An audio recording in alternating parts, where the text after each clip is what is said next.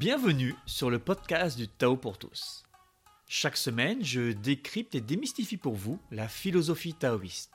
Une sorte de Dao De Jing pour les nuls, version 21e siècle. Tout ça pour vous inspirer et vous donner des conseils concrets, que vous soyez pratiquant ou néophyte. Vous écoutez l'épisode 40 Êtes-vous inconscient ou Freud contre Lao Tzu? Je suis Serge Gillette et depuis 2012, j'enseigne la pratique taoïste un peu partout en France.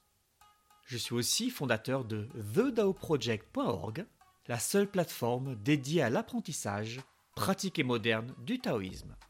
Je vous ai déjà parlé des différents niveaux de conscience ou d'inconscience? Non? Non ah, Bon, ce sera pour une prochaine fois alors, parce qu'on ne va pas en parler dans cet épisode. Non, aujourd'hui, pour changer, je ne vais pas vous décortiquer le Dao De Jing. On change de bouquin. Suite à l'idée donnée par un auditeur, j'aimerais éclairer sous l'angle millénaire du taoïsme la médiocrité de la théorie freudienne de l'inconscient. J'aimerais vous montrer que si on pond des pavés de 500 pages pour expliquer ça, c'est que peut-être on n'a pas tout bien compris. Et qu'en réalité, tout s'explique très rapidement et très simplement. Alors, Êtes-vous prêt à plonger dans votre inconscient? Êtes-vous prêt à découvrir pourquoi vous faites des lapsus, des actes manqués? Pourquoi vous rêvez? Pourquoi vous faites des cauchemars? Freud contre le Jing. C'est parti pour le clash des civilisations.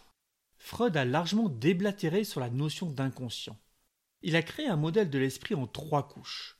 Le moi qui correspond à la conscience, le ça qui représente nos pulsions, sales et répréhensibles du point de vue de la société, et le surmoi qui les censure. Dans cette vision bien moralisatrice, on a un conflit incessant entre ce que nous voulons profondément, et bouh, c'est sale, et ce que nous osons réaliser. L'inconscient, c'est le ça qui cherche à matérialiser tous les désirs sans s'occuper de la réalité, toujours selon Freud. Hein. Il y a donc selon lui une espèce de combat permanent de l'inconscient qui cherche à s'imposer, et du surmoi qui cherche à le garder en cage. Pour Freud, ce combat se fait remarquer à travers trois manifestations les rêves, les lapsus et les actes manqués. Voilà, voilà. Le problème avec sa théorie, c'est qu'elle n'explique que les comportements un peu minables et pas ceux qui sont efficaces, fluides, voire optimum. C'est le problème hein, quand une théorie est élaborée par un esprit qui n'est pas d'aplomb, qui n'est pas un minimum équilibré, par un esprit qui n'a pas expérimenté les huit qualités taoïstes. Le penseur est porté à croire que le monde entier fonctionne ainsi, ou se doit de fonctionner ainsi. Désolé, hein, mais si tout le monde de nos jours a du mal à effectuer une inspiration sur 20 secondes, c'est peut-être une normalité statistique, mais ce n'est en aucun cas ce qui devrait être. Et on ne devrait pas en tirer des études sur le fait qu'une inspiration doit durer 4 secondes. Allez-y, faites le test. Inspirez sur 20 secondes sans forcer, puis expirez aussi sur 20 secondes sans forcer. Vous n'y arrivez pas? Ne vous rassurez pas en voyant que personne autour de vous n'y arrive. Tout le monde, hormis pathologie grave, devrait en être capable. Eh oui, il s'agit d'une capacité absolument banale de l'être humain. Si ça vous intéresse, je vous en parlerai un peu à la fin de l'épisode. Pour en revenir à notre notion d'inconscient freudien, on a un gars pas super équilibré qui monte de toutes pièces une théorie. Ah, comment dire? C'est un peu comme de demander à celui qui a été recalé à son concours d'ingénieur de construire un pont. Alors, vous faites ce que vous voulez, mais moi, si je peux passer par une autre route, eh ben, j'hésite pas. Ces actes ne sont pas seulement les actes manqués et les rêves chez l'homme sain, et tout ce qu'on appelle les symptômes compulsionnels chez le malade. Notre expérience quotidienne la plus personnelle nous met en présence d'idées qui nous viennent sans que nous en connaissions l'origine, et de résultats de pensée dont l'élaboration nous est demeurée cachée. Freud, métapsychologie. Admirez la tournure, hein chez l'homme sain. Ce texte montre bien qu'il mélange tout. Il crée un gros sac dans lequel il va ranger tout ce qui est inexplicable par la raison, ou du moins qui échappe à sa conscience d'humain névrosé. Si vous suivez les cours que je donne sur thedaoproject.org, ou si vous avez participé à mes stages, je pense que vous avez souri à l'idée qu'il ne comprend pas d'où viennent toutes les idées qui lui passent par la tête. S'il n'y a pas d'origine apparente pour certaines pensées, allez, c'est qu'elles viennent d'un seul et même gros sac. Cela montre bien que le Gus, malgré toute sa bonne volonté, n'a pas eu accès à grand chose en termes d'évolution ou de nettoyage de son esprit. Ok, je vous explique ce que j'entends par là. Les pensées dont on ne comprend pas l'origine peuvent avoir trois sources. La première, la plus évidente, est notre totale ignorance du fonctionnement de l'esprit humain et du mécanisme de fabrication des pensées. On ne comprend pas comment fonctionne le yi, le mental, donc on imagine que nos pensées viennent d'un endroit mystérieux. C'est un peu comme de ne pas savoir que c'est les parents qui mettent les cadeaux sous le sapin et de se dire que l'explication la plus plausible, c'est l'existence du Père Noël. Comprendre les mécanismes de l'esprit, c'est juste essentiel.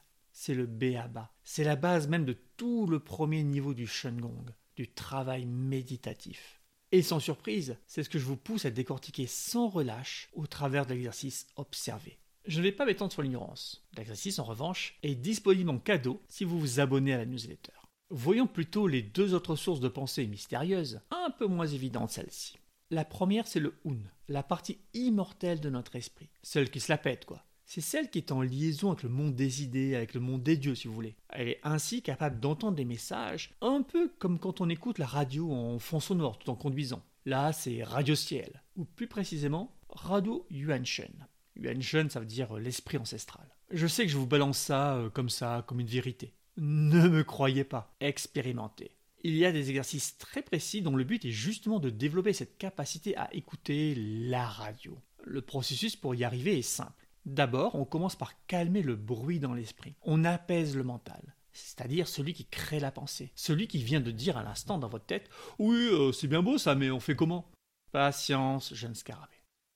À quoi ça sert de calmer le mental? Après tout, on cherche à penser, non? À comprendre, à entendre? Oui, c'est vrai. Mais est-ce qu'on entend mieux quelqu'un qui nous parle en un concert de Metallica ou quelqu'un qui nous parle dans une forêt déserte?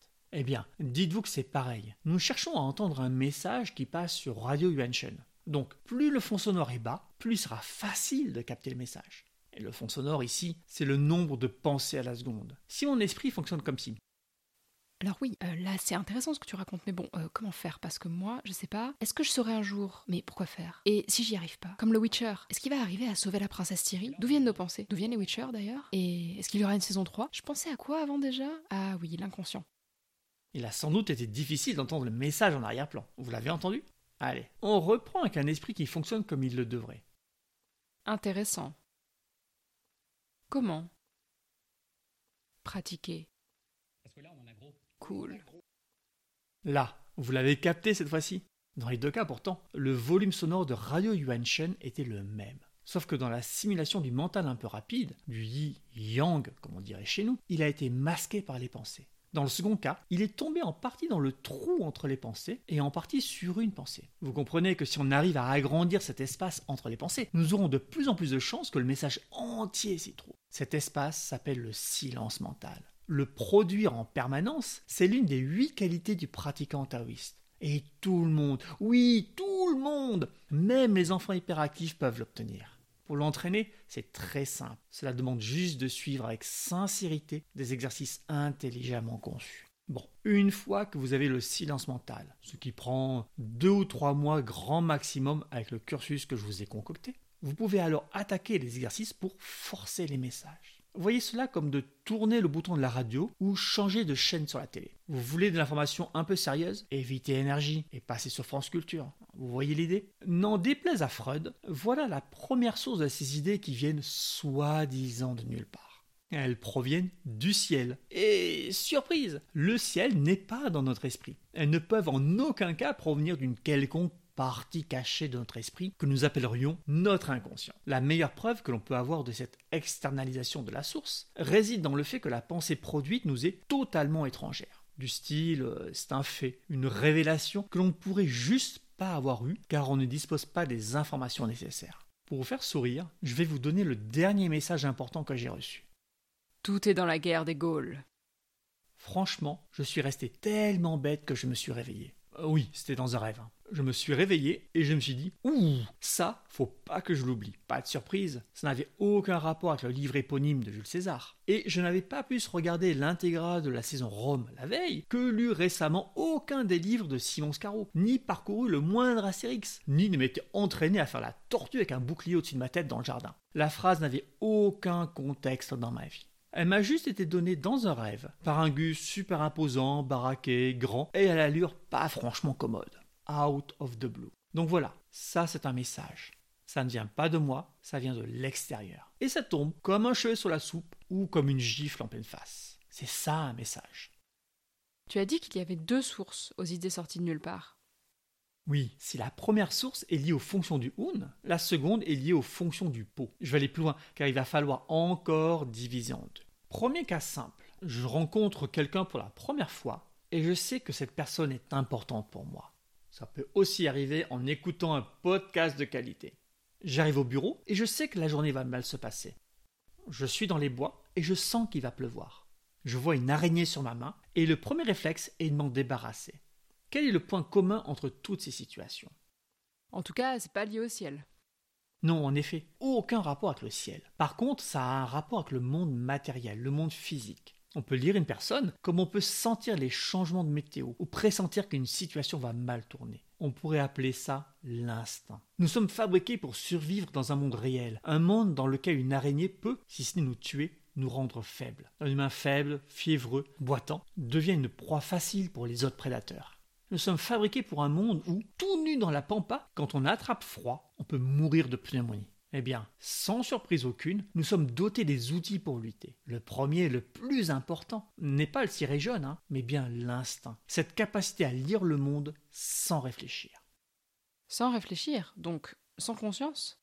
Sans conscience en effet. Quand on a une mauvaise impression de quelqu'un, on ne sait pas vraiment ce qui l'a déclenché. On n'a pas procédé à un raisonnement dans notre esprit. Nous n'avons pas non plus sur une feuille blanche mentale hein, tracé un trait vertical et rangé d'un côté les pour et de l'autre côté les contre nous est apparu en revanche un sentiment soit positif, soit négatif. Sentiment dont nous pouvons objectivement déterminer l'origine.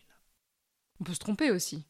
Euh, clairement, avoir cette capacité à lire le monde matériel ne signifie en aucun cas que nous le lisons correctement, sans faire de faute, sans nous tromper. C'est comme toutes ces fois où l'on se trompe de mots car on imagine plutôt que de lire. C'est comme toutes ces fois, bien que sachant marcher, on trébuche. Et si on prend un citadin et qu'on le balance dans la forêt, je ne suis pas sûr qu'il sente quand il va pleuvoir. Et ce n'est pas parce qu'on sent qu'une personne est quelqu'un de bien que c'est vrai. Cela peut aussi être un merveilleux manipulateur, ou on peut juste avoir du crottin de cheval dans les yeux, ou encore être le jouet de nos pathologies.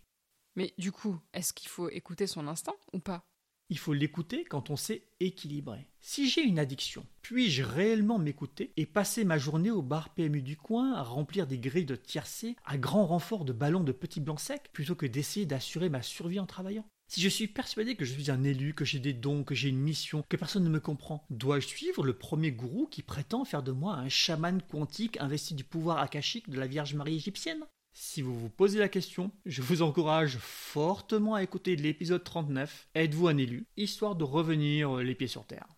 Tu peux avoir confiance en moi. Aie confiance, crois en moi.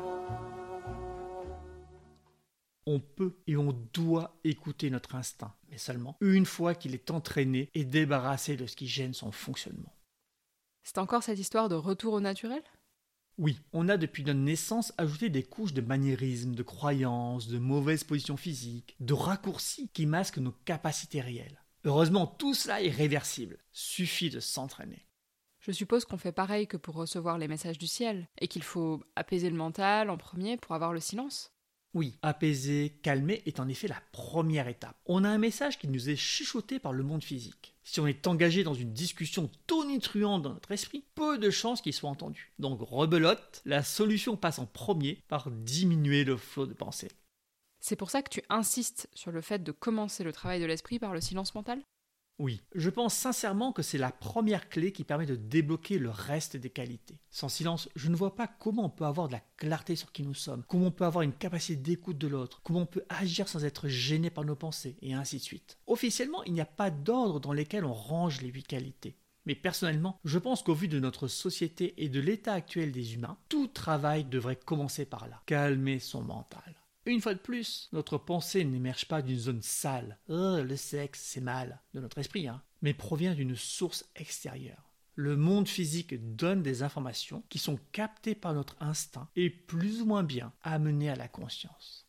Tu avais dit qu'il y avait deux fonctions du pot qui sont liées aux pensées surgies nulle part. Donc l'instinct s'en est une et l'autre. L'autre, j'en ai déjà parlé à demi-mot. C'est l'ensemble des raccourcis qu'on a créés dans notre esprit pour nous éviter de réfléchir. Au fil des années, nous sommes arrivés dans notre vie à un certain nombre de conclusions, euh, du style euh, si je dis merci, ça se passe mieux que si je dis crotte. Si je fais la belle, les mâles sont plutôt à mes pieds et font ce que je leur demande. Ce genre de choses qui nous donnent des comportements automatisés et des réponses types. Salut, tu vas bien? On se fiche de savoir si l'autre va bien, et peut-être même que nous ne sommes pas au top nous-mêmes. Néanmoins, on préfère dire que ça roule plutôt que d'étaler notre misère. On sait que le ça va n'est qu'une formule creuse et que l'autre se fout royalement de notre misérable existence de cloporte. Donc on s'abstient de lui répondre franchement. Mais je me demande pourquoi on met en place ces raccourcis. Est-ce que c'est par paresse, pour ne pas faire l'effort de réfléchir? Oui et non. Pour ne pas faire l'effort de réfléchir, très clairement. Quand tu me demandes si ça va, je n'ai pas envie à chaque fois de me demander qu'est-ce que je vais répondre? Est-ce que je dois le dire? Euh, Est-ce que c'est trop? Pas assez? Est-ce que je vais t'ennuyer en étant sincère? Ou est-ce que tu vas mal le prendre que je te mente effrontément quand je te réponds oui au top alors que mon attitude corporelle crie bien ou le contraire? Euh, j'ai franchement la flemme de passer par là. Quand je te croise tous les matins à la machine à café, j'applique la règle du oui au top. Tout cela, à l'origine, ce n'est pas de la paresse, mais une recherche d'efficacité.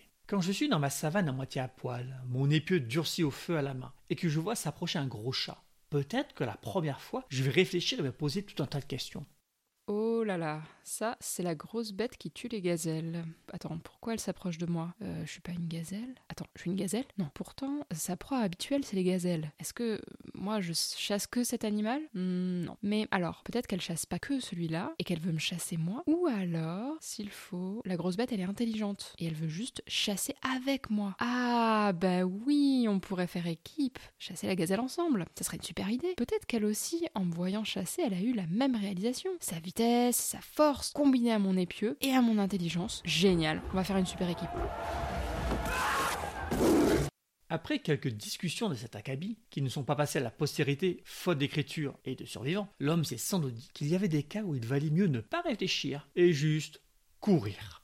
Les raccourcis sont importants car ils nous permettent de court-circuiter l'analyse qui est trop lente. La pensée gros chat égale danger ne sort pas de nulle part, elle sort d'un apprentissage. Et si tout s'est bien passé, d'une précédente réflexion. Car oui, il faut l'avouer, on a malheureusement remplacé la réflexion par de l'acceptation pour la plupart des règles qui court-circuitent notre mental. Sans doute même qu'il y a des millénaires, les vieux de la tribu évitaient aux petits jeunes de l'époque de faire l'expérience eux-mêmes et qui leur inculquaient de force le raccourci gros chat égale danger. La différence entre maintenant et cette époque préhistorique se situe au niveau des conséquences. Si certains jeunes se rebellaient, Y va à l'ancien, ton chat, je te l'embroche, t'en fais un kebab. Il est raisonnable d'imaginer que leurs gènes ont disparu de la tribu. De nos jours, tu risques plutôt d'être promu. Nous avons une masse considérable de règles établies pour une soi-disant vie en société harmonieuse. Règles qui ne découlent pas du tout d'une réflexion sensée. Le fait chez nos Américains de se tenir les mains et de dire des grâces avant de manger n'est que le résultat de siècles de bigoterie et pas de siècles de réflexion. Il suffit de ne pas le faire une seule fois pour comprendre qu'il n'y a aucun rapport entre ce geste et le contenu des futures assiettes, ni avec la conscience de la chance que l'on a de pouvoir manger à notre faim. On va récurgiter une prière, un psaume, bêtement parce que l'on croit comme l'enfant qui remonte sa couverture sur son visage que cela a un impact sur le monde, que cela va nous aider à survivre, que nous allons échapper au monstre.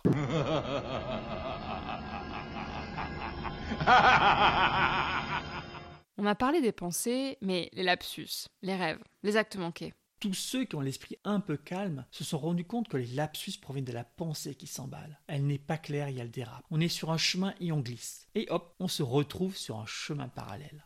C'est pourquoi j'ai décidé qu'en novembre prochain, nous sortirons de l'état de droit. Quand notre président fait ce lapsus, il sort vraiment de nulle part ou d'un autre fil de réflexion? Celui, par exemple, qui dans sa tête lui montre qu'à l'époque, la France n'était déjà plus dans un état de droit. Le lapsus n'est que la résultante d'un saut entre un fil de pensée et un autre. Nous ne sommes certes pas conscients de ce second train de pensée, car notre mental, excité, est sorti du silence. Comme on n'en est pas conscient, nous jugeons donc, ou enfin Freud juge que ce lapsus sort de nulle part. Non, gars, ce n'est pas parce que toi, tu n'es pas capable de voir l'origine qu'elle n'est pas évidente. Pour ce qui est des rêves et de leur contenu, il y a une combinaison de facteurs qui rentrent en jeu. Les rêves ont trois sources. La première est liée à l'apprentissage. Notre esprit doit digérer ce que nous avons vécu dans la journée, et cela se traduit par des rêves où l'on revit certains épisodes, certains gestes, certaines situations. Qui en période de révision d'examen n'a pas passé de longs moments de sa nuit sur des livres, ou à rater des cours en arrivant en retard, ou encore à imaginer l'examen final? Qui, après avoir passé une journée à découvrir un nouveau hobby, n'en a pas rêvé la nuit? C'est notre mental qui la nuit mâche tout ce que nous avons appris pour l'assimiler. Notre yi travaille aussi la nuit. Tu me dis que le mental fonctionne quand on dort, alors qu'on est inconscient. On est inconscient et on réfléchit.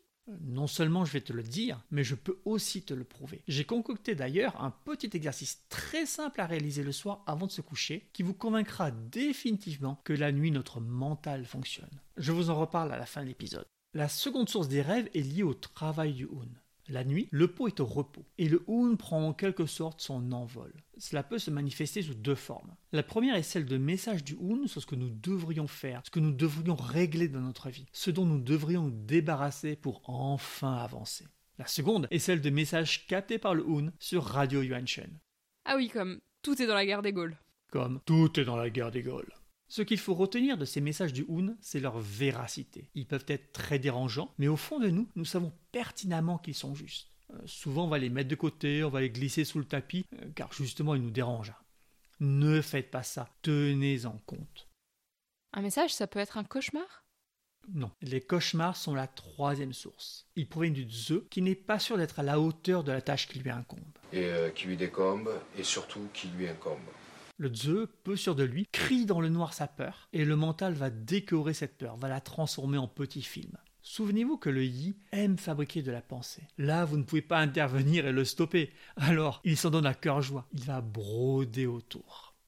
Des fois, moi j'ai des rêves qui font pas partie de l'une de ces trois catégories. Tu expliques ça comment?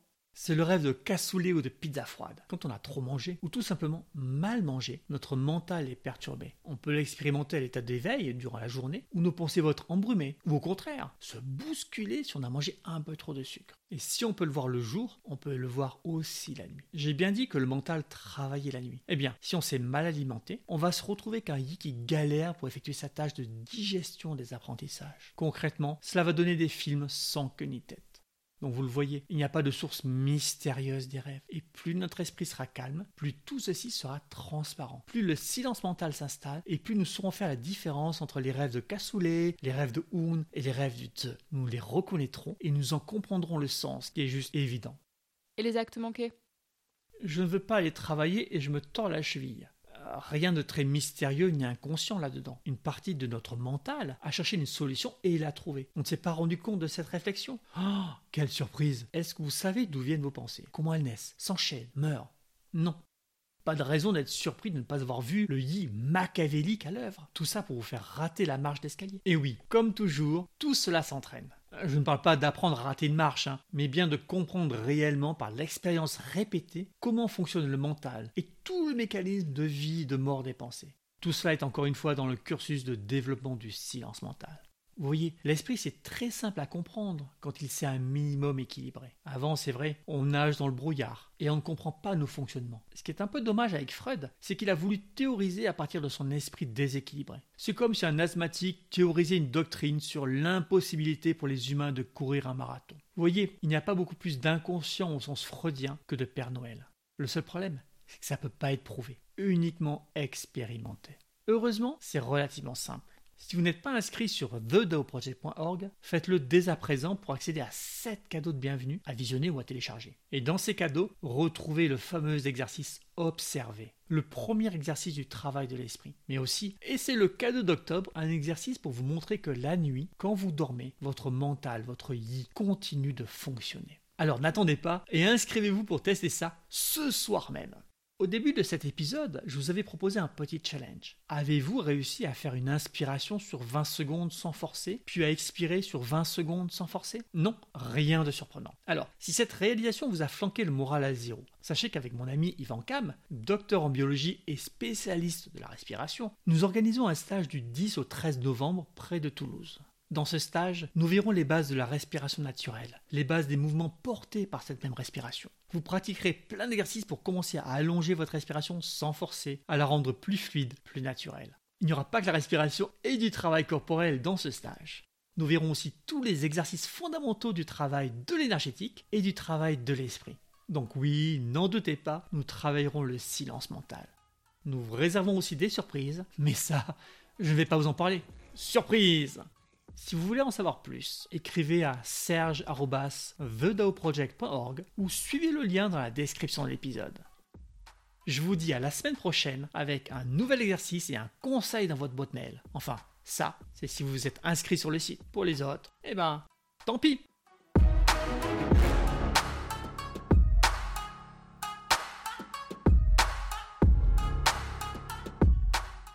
Et je sais instantanément que cette personne est que ce chat miaule.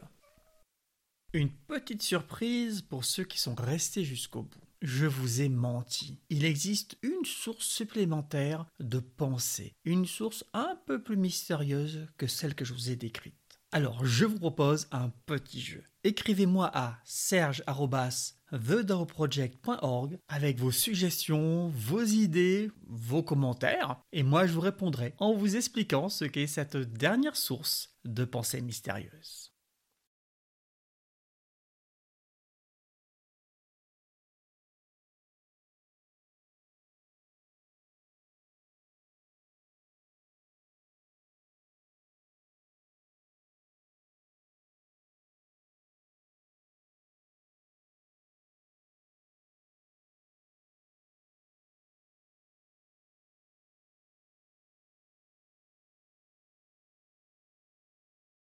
Salut, tu vas bien?